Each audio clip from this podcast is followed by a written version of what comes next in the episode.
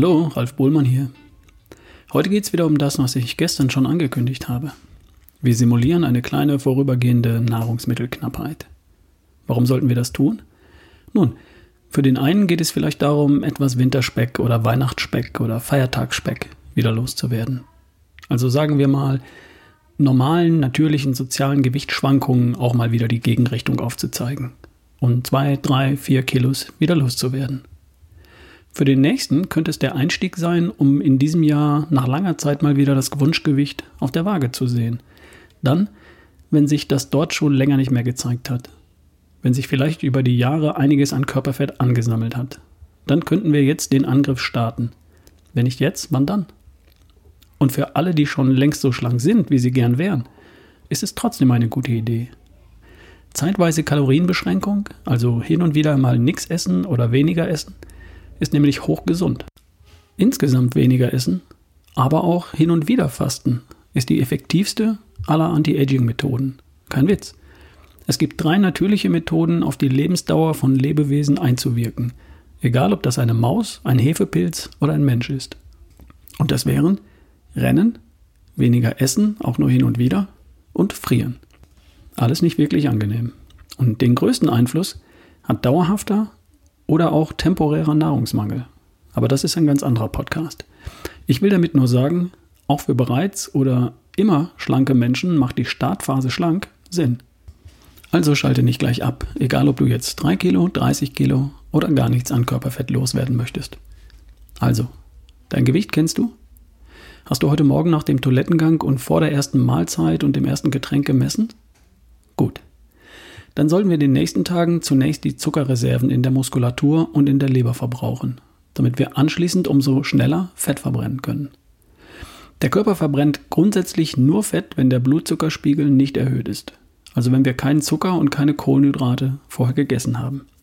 Zucker und Kohlenhydrate bestehen aus Fructose und Glucose. Fructose wird in der Leber zu Fett und Glucose wandert als Blutzucker ins Blut und wird dort entweder verbrannt oder es wird auch zu Fett. Beides wollen wir jetzt gerade nicht, also verzichten wir für einige Tage auf Kohlenhydrate und Zucker. Und damit stellen wir zunächst einmal sicher, dass der Blutzucker nicht erhöht ist und damit wird Fettverbrennung erstmal grundsätzlich möglich. So, und dann, ohne erhöhten Blutzucker und nur dann, verbrennt der Körper in Ruhe und bei moderater sportlicher Belastung Fett. Und bei höherer Belastung verbrennt er Zucker, und zwar in Form von Glykogen, welches in der Muskulatur und in der Leber für solche Fälle gespeichert ist. Das ist die Flucht- oder Kampfenergie für Notfälle. Diese Glykogenreserve in der Muskulatur und in der Leber, die wollen wir jetzt angreifen und aufbrauchen. Darum geht es in der Startphase. Denn wenn die Zuckerreserven in Muskeln und Leber weitgehend aufgebraucht sind, dann holt sich der Körper die nötige Energie ausschließlich aus Fett. Er produziert aus Fett sogar noch einen anderen Supertreibstoff, nämlich Ketone oder Ketonkörper. Und damit kann er sogar das Gehirn versorgen. Wenn wir da sind, dann findet massiv Fettstoffwechsel statt. Und wenn du dann nicht massiv Fett zu dir nimmst über die Nahrung, dann wird Körperfett verbrannt. Genau da wollen wir hin. Das ist das Ziel. Und das ist das Ziel auch für die schon Schlanken. Denn eine gut trainierte Fettverbrennung kann man immer gebrauchen. Metabolische Flexibilität ist das Zauberwort. Die Fähigkeit des Körpers, spielt leicht von Fettstoffwechsel zum Zuckerstoffwechsel und zurückspringen zu können. Je nachdem, welcher Treibstoff gerade zur Verfügung steht. Also ich gehe für ein paar Tage in Richtung Ketose. Und vielleicht hast du ja Lust mitzugehen. Du hast gestern ja bereits auf alle Sättigungsbeilagen verzichtet, oder? Das solltest du heute auch tun. Und was isst du dann? Nun, eine Suppe. Ohne Nudeln, Fleisch oder Gemüse. Nur die Suppe.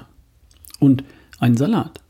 Ich meine einen Blattsalat mit Gurke, etwas Paprika vielleicht, Zwiebeln, Kräuter, Gewürze, Olivenöl dazu, etwas Essig, Salz, Pfeffer, ein paar Walnüsse und etwas Leinsamen drüber gestreut. Und dazu vielleicht zwei, drei oder auch vier Proteinshakes über den Tag verteilt. Mit Wasser wäre gut. Milch enthält Milchzucker und Kokosmilch enthält einiges an Fett. Wenn du Wasser nimmst und vielleicht etwas Milch oder Kokosmilch dazu, dann geht das schon, oder? Klingt verdammt wenig, oder? Ein Salat, eine Suppe und zwei bis vier Proteinshakes über den Tag verteilt? Ja, das ist auch wenig. Ein ziemlicher Gegensatz zu dem, was du über die Feiertage so in dich reingeschaufelt hast. Und genau das ist die Idee. Es geht darum, einen Reset zu machen und den Körper zu zwingen, sich mal aus der Nahrungsmittelkomfortzone zu begeben. Kriegst du das hin? Kriegst du hin, oder? Versuch doch mal, das so gut wie möglich umzusetzen, wenn du ein Ziel hast.